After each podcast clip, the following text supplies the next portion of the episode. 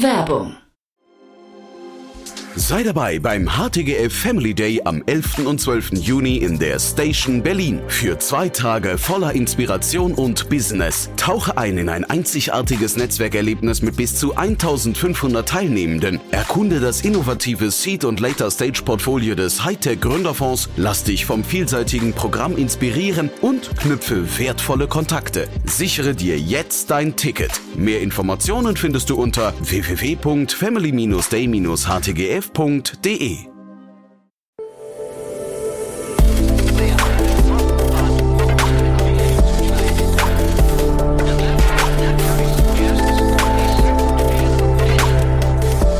Startup Insider Daily. Interview. Herzlich willkommen zu Startup Insider Daily. Mein Name ist Jan Thomas und heute mal wieder ein alter Bekannter, denn ich spreche schon wieder, kann man sagen, mit Sven Luckinger, dem Co-Gründer von Sestrify. Er war erst vor ungefähr einem halben Jahr hier zu Gast. Damals haben wir über die 30 Millionen Euro Runde gesprochen und jetzt gibt es einen Nachschlag, äh, zwar in nicht kommunizierter Höhe, aber das Unternehmen hat nochmal Geld aufgenommen und hat vor allem einen Mitbewerber übernommen. Und das ist natürlich Grund genug, auch wenn es nur ein halbes Jahr später ist, aber nochmal zu sprechen, denn da gibt es natürlich viele Learnings, die es zu teilen und zu verstehen gibt. Jetzt, wie gesagt, im Gespräch mit Sven Luckinger, dem Co-Gründer von Sestrify. Startup Insider Daily. Interview. Cool, ja, ich freue mich. Sag mal, Stammgast kann man fast sagen. Sven Luckinger ist wieder hier von Zestrify. Hi Sven. Hi Jan, vielen Dank. Wir haben ja schon wirklich ein paar Mal gesprochen. Das hat damit zu tun, dass ihr, glaube ich, äh, zumindest von außen betrachtet eine sehr, sehr gute Entwicklung hingelegt habt, ne? Ja, wir haben auf jeden Fall drei äh, sehr spannende und sehr schnelle Jahre hinter uns. Ähm, also mir war es jetzt dann doch diesmal jetzt, wir haben ungefähr jetzt gerade dritten Geburtstag gefeiert für Zestrify. Ähm, das ging schon verdammt schnell und war sehr turbulent alles. Dann nimm doch aber vielleicht für die Hörerinnen und Hörer, die euch noch nicht kennen, mal kurz mit, diese drei Jahre in, im Schnelldurchlauf. Ja, was, also vielleicht was machen wir generell? Wir helfen Unternehmen dabei, möglichst einfach, schnell und günstig ihre Software einzukaufen. Äh, haben damit quasi im Sommer 2020 angefangen. Dann war so 2021, war glaube ich für uns so, ja, wie man so schön sagt, Product Market Fit, die ersten größeren Kunden mal wirklich zu verstehen, was, was machen wir eigentlich, wie muss das aussehen. Ähm, das hat dann sehr gut funktioniert, sodass wir dann 2022 sehr, sehr stark expandiert haben. Also mittlerweile sechs Regionen in Europa, ähm, USA aufgemacht haben und dann jetzt 2023, ja, da so ein bisschen Double Down gemacht haben auf das ganze Thema. Also durchaus nochmal weiter Gas gegeben haben, aber natürlich auch für uns so ein paar Sachen einfach mal gerade gezogen haben. Ich nenne es mal so ein bisschen das Erwachsenwerden der Firma mhm. und freuen uns jetzt schon auf ein, auf ein sehr spannendes 2024. Was sind so die Herausforderungen 2024? Ich glaube, es ist nach wie vor natürlich ein schwieriger Markt für, für Venture generell. Mhm. Ne? Also teures Geld, Risikobereitschaft geht runter. Ich glaube, so diese, diese klassischen Themen und für SaaS natürlich nochmal ganz im Speziellen. Wir sind so, dadurch, dass wir eigentlich helfen, Kosten zu sparen und Prozesse zu verschlanken, sind wir da, glaube ich, auf einem ganz guten Weg. Gleichzeitig ist es natürlich auch für uns so, dass jeder sich dreimal überlegt, schaffe ich noch ein neues Tool an, wofür gebe ich eigentlich Geld aus? Also ich glaube, dass da muss man einfach sehr, sehr nah am Kern bleiben von dem, was man macht und sehr nah am Kunden arbeiten dieses äh, Thema schaffe ich noch ein neues Tool an. Ähm, eigentlich kommt ihr doch da ins Spiel, weil ihr, ihr helft ja auch die Einkaufskonditionen zu verbessern, ne? Absolut. Also wir helfen ja quasi bei sowohl bei der Tool-Auswahl als auch dann wirklich beim beim Thema Einkauf, auch beim Thema Renewal. Also was was habe ich überhaupt, was brauche ich mhm. überhaupt noch? Ähm, also wir, wir helfen ganz gerne so beim beim Frühjahrsputz auch in die in die Richtung. Und gerade jetzt, wo es eben darum geht, wie kann ich auch möglichst effizient mich aufstellen und was sind eigentlich gerade so die Themen, die mich da weiterbringen? Das ist genau unser Steckenpferd. Genau. Wenn ihr jetzt so ein wahrscheinlich CTO von einem großen Unternehmen anruft anruft oder irgendwie den, den, die Einkaufsabteilung und sagt, hier, wir helfen beim Frühjahrsputz, dann fragen die wahrscheinlich trotzdem, was, was bedeutet es hinter ihren Zahlen? Gibt es da so, so ähm, ich weiß nicht, so Erfahrungswerte schon, die man teilen kann? Ja, absolut. Also für uns ist also gerade das Thema ROI, also Return on Invest, ist natürlich das absolut Ausschlaggebende. Ne? Wir machen das auch nicht kostenlos. Dementsprechend ist natürlich unseren Kunden auch super wichtig, was, was kam am Ende dabei rum. Und das ist für uns eigentlich immer so der spektakulärste Teil des Ganzen, weil wir einfach sehen, also was sind so die Themen. Na? Wir wissen, was eine Lizenz kosten darf. Also wir können einfach genau sagen, ist dein Preis gut oder solltest du nochmal 10, 20 Prozent nachverhandeln. Das ist so der, das ist der größte Hebel. Wir haben jetzt seit ein paar Monaten auch so das Thema Nutzungsanalysen, Usage Analytics, also so das ganze Thema, wer nutzt seine Lizenzen eigentlich? Ich habe 500 Salesforce-Lizenzen, wie oft loggen sich die Leute überhaupt ein? Könnte ich auch mit 400 auskommen? Das ist so der zweite große Hebel. Ähm, und dann eben noch der dritte, den wir schon angesprochen hatten, so dieses Thema, brauche ich wirklich zwei Tools, die fast das gleiche machen? Da habe ich auch nochmal eine wahnsinnige Kostenersparung. Und das ist eigentlich das, das Spannende an dem, was Sastrify macht, ist eben gerade dieser relativ stark, also dieser relativ transparente ROI zu wissen, ich gebe zwar Geld für Sastrify aus, aber ich spare mir halt im Jahr das, das Fünffache, das Sechs, das Siebenfache ähm, dadurch, dass ich halt mein, meine SaaS-Tools aktiver managen kann. Sind aber dann zum Teil auch unbequeme Gespräche wahrscheinlich, ne? Wenn ihr jetzt sagt, hey, ihr, ihr bräuchtet eigentlich nur 400 Lizenzen statt 500, dann gucken ja vielleicht 100 Leute in die Röhre oder äh, keine Ahnung, hier ist ein Tool, das eigentlich, äh, sagen wir mal, zwei andere Tools ähm, erschlagen könnte. Will ja jetzt auch nicht jeder, ne, sich, sich da reinreden zu lassen. Wie ist da so die Erfahrung bei euch? Auf jeden Fall. Also ich glaube, unsere Rolle ist ja immer die, so ein bisschen die gemeinen Fragen zu stellen oder mhm. auch mal so ein bisschen die Themen aufzuzeigen. Ne? Also es ist natürlich deutlich einfacher, in so ein Gespräch zu gehen, wenn ich weiß, hier, du hast deine Lizenz halt seit fünf Monaten nicht benutzt, wir zahlen im Monat 100 Euro für. Mhm bist du sicher, dass du den noch brauchst, als einfach nur zu sagen, hey, du arbeitest ja gar nicht so viel, ich glaube, du brauchst die Lizenz gar nicht. ne? Also das ist so ein bisschen so, wir, wir geben halt die Daten, ähm, wir geben den, den unseren Kunden so die, die richtigen Daten, die Preise, damit sie dann selber die, die besten Entscheidungen fürs Unternehmen treffen können. Und wer ist der Kunde typischerweise? Ich habe ja gerade CTO oder Einkaufsabteilung gesagt. Ist das auch schon der Ansprechpartner dann und welche Kundendimensionen sind das bei euch? Äh, tatsächlich meistens eher aus der Finance-Brille, also so ah, CFO. Ja. Ähm, natürlich auch immer mit so ein bisschen, je nachdem wie die Firmen aufgebaut sind, ein bisschen Tech. Ich würde sagen 80 Prozent ähm, CFO und dann ist so typischer Kunde für uns, äh, ist irgendwo alles im Bereich, sagen wir mal so 200 Mitarbeiter Mitarbeiterinnen und Mitarbeiter am unteren Ende mhm. ähm, und dann rauf bis ein paar tausend. Das ist so der, der klassische. Also jeder, ich, wir haben in, intern haben wir so einen, so einen Spruch, jedes Unternehmen, das einen Salesforce-Vertrag hat, sollte auch einen Sastrify-Vertrag haben, ähm, um, um da auf dem Salesforce-Vertrag zu sparen. Und das ist eigentlich eine ganz gute Guideline. Da helfen wir dann typischerweise weiter. Wie findet euch denn Salesforce? Ich würde sagen, so ja, Hassliebe ist schon fast zu stark.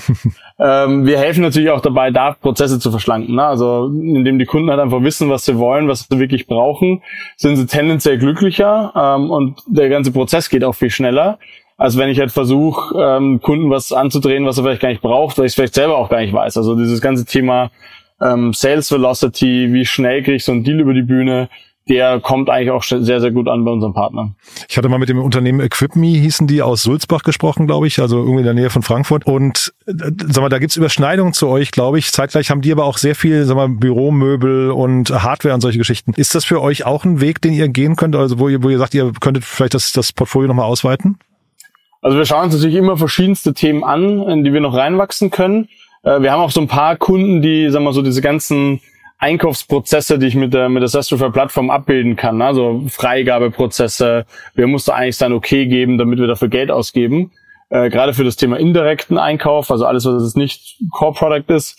Ähm, da haben wir auch ein paar Kunden, die uns unsere Plattform schon dafür nutzen. Äh, gleichzeitig ist natürlich so, wir sehen halt dieses Thema Software als ein sehr strategisches Unternehmen. Also ob ich jetzt ein äh, was ich, einen braunen oder einen weißen Schreibtisch habe, wird wahrscheinlich den, den Unterschied nicht machen, wie erfolgreich mein Unternehmen ist, aber wie gut zum Beispiel mein Kundenservice ist ähm, oder wie gut mein Vertrieb ist, das sind genauso Themen, die ich dann wirklich auch durch die Software, die ich einsetze, bestimmen kann. Und deswegen ist das für uns so ein ganz strategischer Punkt, in dem wir ansetzen. Mhm. Jetzt sprechen wir heute, weil ihr eine Pressemeldung rausgegeben habt, dass ihr zum einen eure, ich glaube, es war eine zweite Finanzierungsrunde der Series B, ne, nochmal verkündet habt und zeitgleich eine Übernahme. Lass uns mal anfangen. Es wurden keine Zahlen kommuniziert. Das finde ich immer spannend. Jetzt muss ich, das ist natürlich meine Aufgabe, jetzt möglichst viele Zahlen rauszukitzeln. Warum kommuniziert man keine Zahlen? Ich glaube, das ist einfach so den, den aktuellen Marktbedingungen auch ein bisschen geschuldet, dass man sich so ein bisschen mehr bedeckt hält, weil ja, also ich habe gestern noch so einen guten Post gelesen, das, was früher ein Marathon war im, im, im Startup-Land, ist jetzt ein Ultramarathon. Und da geht es okay. ja viel um Zeit, um Runway und wie lange kann man das Ganze machen und was macht Sinn. Und ich glaube, da ist es dann einfach, hält sich die Branche jetzt insgesamt so ein bisschen bedeckter und so machen wir das auch.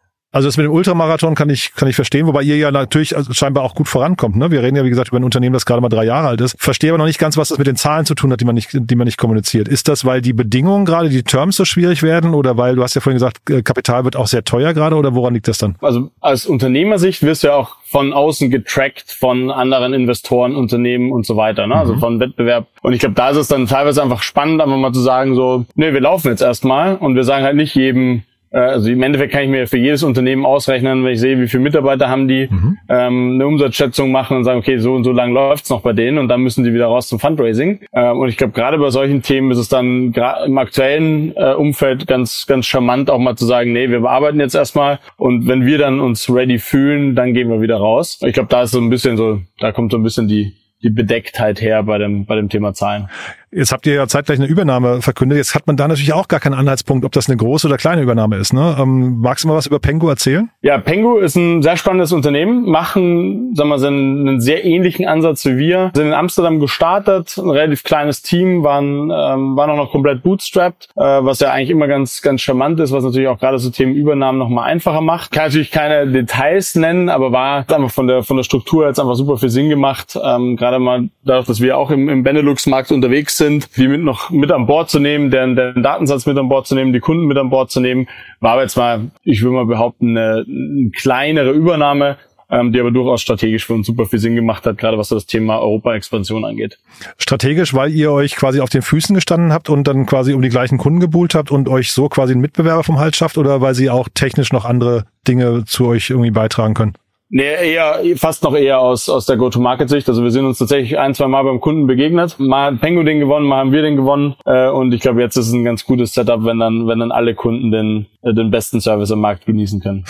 okay. ähm, ich hatte mit Daniel Wild ja über euch gesprochen, schon über diese, quasi über diese ähm, Pressemeldung und die, wir haben so ein bisschen rumgestochert, haben überlegt, wie könnte quasi dieser Deal ausgesehen haben. Wenn es ein Bootstrap-Unternehmen war, dann haben die möglicherweise nicht das Problem gehabt, dass sie kein Geld bekommen haben ne, von Investoren, weil wir haben ja gerade so eine Konsolidierungsphase auch, wo viele Unternehmen einfach ja gar keine andere Wahl mehr haben, als sich ähm, irgendwie am Markt anzubieten. Ne? Ja, ich glaube, das, ähm, das Spannende bei einem Bootstrap-Setup ist, wir haben uns letztes Jahr auch schon mal eine, eine Akquisition angeschaut und da war es dann eher noch ein, ein Venture-Funded-Thema und das Problem ist natürlich, alles, was Venture-Funded aus den Jahren 2020, 21 und so weiter kommt, kannst du finanziell fast nicht stemmen ähm, mit einem mit einem wirtschaftlichen mit einer wirtschaftlichen Rechnung dahinter das Ding zu kaufen. Ne? Das mhm. ist so, also wenn halt in einer Seed-Runde auf einer 20 Millionen Bewertung investiert wurde bei keinem Umsatz, wie soll ich dieses Unternehmen für drei, vier Millionen kaufen können? Ne? Das mhm. ist so ein bisschen, das macht es halt extrem schwierig.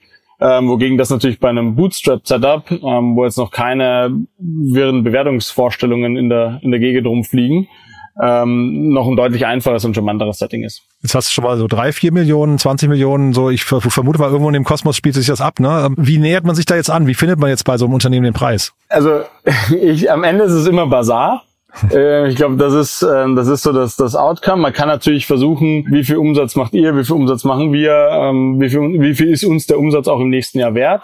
Also schon äh, projizierter äh, Umsatz auch, ja? Genau, also auch so ein bisschen und teilweise ist er auch eingeloggt, ne? also bestehende Kundenverträge und ähnliches. Mhm. Und am Ende ist es, also wir haben ja unsere die Firma Forstashify auch verkauft, da sage ich dann am, am anderen Ende. Ähm, deswegen konnte ich mich da ganz gut, glaube ich, äh, rein reinfühlen. Und dann sagt halt jeder mal am Anfang, was er denkt. Das ist dann meistens sehr weit auseinander. Und dann nähert man sich halt so ein bisschen an. Ne, und das ist gleich so, was ist dem einen wichtig, was ist dem anderen wichtig. Und ich glaube, das war dann für uns jetzt ein sehr schneller und schlanker Prozess mit Pengu und hat uns da tatsächlich auch gef dazu geführt, dass wir jetzt, glaube ich, da sehr gut gemeinsam, gemeinsam loslaufen können. Man sagt ja immer, bei einem, wenn beide Seiten gut verhandelt haben, stehen auch beide auf hinterher, sind ein bisschen un, unzufrieden ne, mit dem Deal. War das bei euch auch so? Ja, ich würde sagen, wir sind da schon auf einen sehr, sehr grünen Zweig gekommen. Mhm. Ähm, aber klar, also am Ende äh, kommst du halt aus zwei absolut konträren Positionen. Und ich glaube, das, das Spannende ist dann eigentlich immer, sich zu überlegen, was ist so der kleinste gemeinsame Nenner. Ne? Also ähm, zahle ich alles jetzt oder zahle ich erst, wenn die Themen, zahle ich einen Teil jetzt äh, und den anderen Teil erst, wenn die, wenn das eintritt, was wir uns erhoffen gemeinsam. Da habe ich ja schon dafür dann ein bisschen mehr, als wenn ich alles jetzt zahle. Also so ein bisschen so diese, diesen Balanceakt zu gehen, das macht es natürlich immer sehr spannend.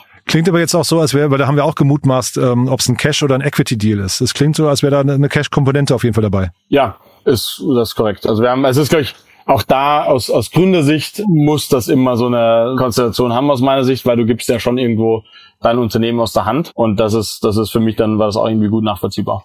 Gibt es da jetzt Learnings drin, die du teilen kannst? Ich meine, das klingt ja jetzt erstmal so, als wäre das eine Strategie, die andere Unternehmen auch anwenden könnten. Ne? Sich, sich quasi, wenn man expandieren möchte, in bestimmte Märkte zu gucken, wer ist möglicherweise ein kleiner, idealerweise gebootstrapped, aber vielleicht soll man einfach ein, ein kleines Unternehmen vor Ort, auf die zuzugehen und sagen wir, dann dadurch deine Präsenz in dem Markt schon mal zu beschleunigen. Äh, Gibt es da Learnings noch andere, die du teilen kannst? Also glaube, das, das Wichtigste ist eben wirklich möglichst schnell einfach offen darüber zu sprechen, ist es überhaupt vorstellbar? Also wenn man, wenn man so ein paar identifiziert hat, die passen können, das muss ja, kann Markt sein, kann natürlich auch Produkt sein. Also das, was wir uns letztes Jahr angeschaut haben, war eher so eine Produkterweiterung.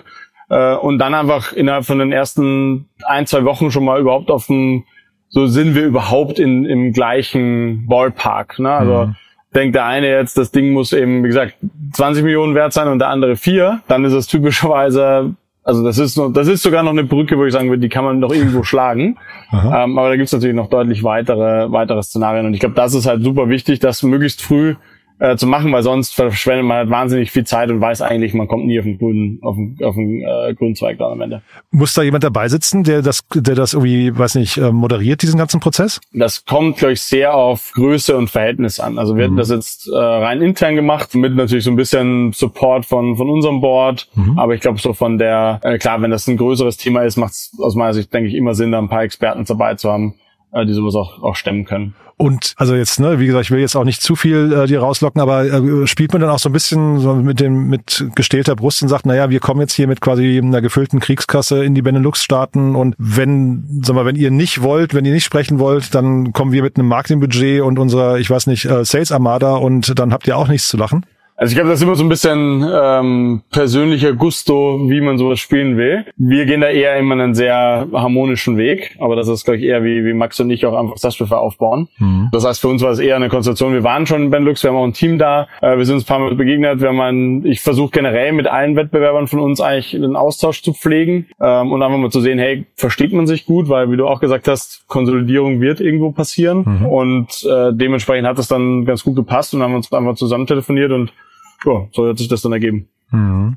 Nee, ich überlege auch dahingehend, weil du hast ja jetzt so viele Beispiele wie, ich weiß nicht, ähm, der ganze Quick-Commerce-Bereich oder Scooter und sowas, wo wahrscheinlich, wenn die Leute früher gesprochen hätten, sie einfach mal so durchkalkuliert hätten, was hier eigentlich an Marketingbudget gerade aufgewendet wird, um sich gegenseitig zu bekriegen in dem Markt, ne? was ja eigentlich hinterher bei einer Übernahme dann sehr ungesund werden kann eigentlich. Auf jeden Fall. Also das ist ja auch, also selbst im Thema Produkt, ne? also im Endeffekt bauen Wettbewerber meistens ähnliche Sachen. Stimmt. Das heißt, selbst wenn es dann darum geht, ich baue jetzt nochmal dieses neue Feature oder das neue Feature und der andere baut das gleiche Feature nur in grün statt in blau, verschwendest du da natürlich auch wahnsinnig viel Geld. Ne? Also ich glaube, dieses Thema, wo macht Konsolidierung eigentlich Sinn? Gleichzeitig brauchst du natürlich auch einen Wettbewerb, um damit beide Unternehmen oder alle Unternehmen in dem Markt, sagen wir, den Markt auch vorbereiten. Das finde ich auch immer wichtig. Wenn es jetzt nur einen Scooter-Anbieter gegeben hätte, wäre der im Zweifel auch nicht so groß geworden. Mhm, also ich glaube, das ist so ein bisschen die, ja, gibt es kein, kein richtig oder falsch so unbedingt. Und ihr seid jetzt auf den Geschmack gekommen? Kommen noch weitere Übernahmen? Ähm, also wir schließen das nicht aus. Wir, wir schauen uns immer wieder Themen an. Äh, wie gesagt, sowohl aus, aus Produktsicht als auch aus regionaler Sicht. Mhm. Aber für uns natürlich auch wichtig, dass der, dass der Kern funktioniert. Ne? Also jede, jede Übernahme ist natürlich auch auch ein bisschen extra Arbeit und nimmt so ein bisschen den Fokus aus dem Alltagsgeschäft raus. Und unser Fokus ist immer erstmal mit unseren Kunden gemeinsam zu wachsen und, und da richtig Gas zu geben. Was sind denn so Features, die jetzt noch fehlen könnten bei euch, die man noch vielleicht zukaufen möchte? Boah, also ich glaube, bei uns ist äh, sehr, sehr viel in diesem ganzen Thema wirklich so Einzellizenzmanagement. Wie, wie strukturiere ich eigentlich solche Themen wie wie ein neuer Mitarbeiter, neue Mitarbeiterin ongeboardet wird, wie kriegt er alle Lizenzen, so Themen schauen wir uns an, die ganz spannend sind. Ähm, also alles, was dann so in, in einzelne Use Cases reingeht. Wir haben das ganze Thema Contract Management, Integrationsthemen, also gibt schon Cloud-Optimierung, da haben wir zwar selber jetzt auch was gebaut und gelauncht, aber da sind durchaus viele, viele Themen, die wir uns, die wir uns immer wieder anschauen. Und wir haben ja schon ein bisschen drüber gesprochen über das nächste Jahr, wenn wir jetzt in einem Jahr widersprechen. Wir haben jetzt gerade erst vom halben Jahr gesprochen, ne? weil ihr jetzt so in einer schnellen Taktung da irgendwie Themen veröffentlicht habt. Aber wie geht das weiter? Und wenn wir im, äh, in einem Jahr widersprechen würden, was ist bis dahin passiert? Ja, ich vergleiche das immer, äh, mit dir zu sprechen, ist immer so ein bisschen wie zum Notar zu gehen. Schön. Finde ich gut, wenn es dazugehört. Das ist schon mal, schon mal sehr gut eingeloggt. Ja. Naja, und das ist äh, so, also für uns ist tatsächlich so, wir wollen uns natürlich auch äh, nächstes Jahr, ähm, sagen wir, weiterhin stark wachsen, aber vor allem uns auch wirklich auf die Themen fokussieren, wo wir einfach merken, die, die funktionieren gut, äh, das kommt gut beim Kunden an. Ähm, und das ist eigentlich, also ist schon so ein bisschen back to the roots und, und sehr stark auf so das, das Core-Business achten. Ähm, weil gerade, ne, wie, wie jedes Startup-Unternehmen sind wir natürlich auch sehr auf Effizienz gepolt und schauen jetzt erstmal, dass wir so unsere einmal Kunden so versorgen, wie die es wie es gerne wünschen, dabei stark wachsen und dann mal schauen, ob sich noch links und rechts ein paar Opportunitäten auftun.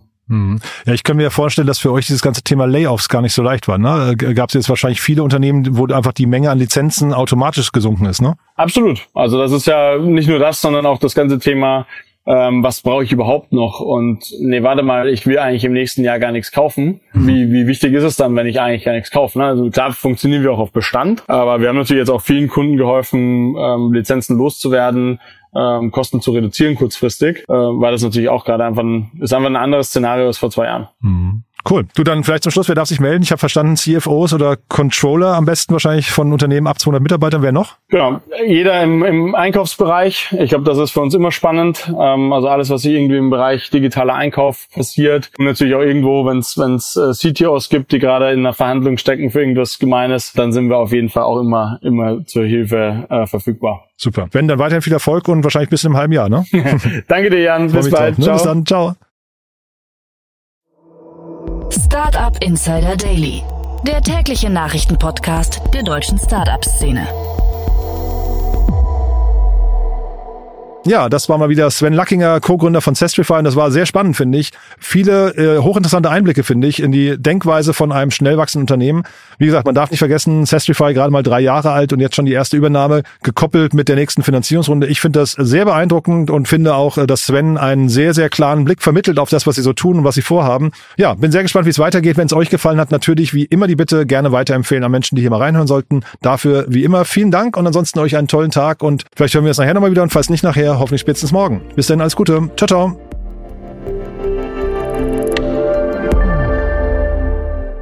Diese Sendung wurde präsentiert von Fincredible. Onboarding made easy mit Open Banking. Mehr Infos unter www.fincredible.io.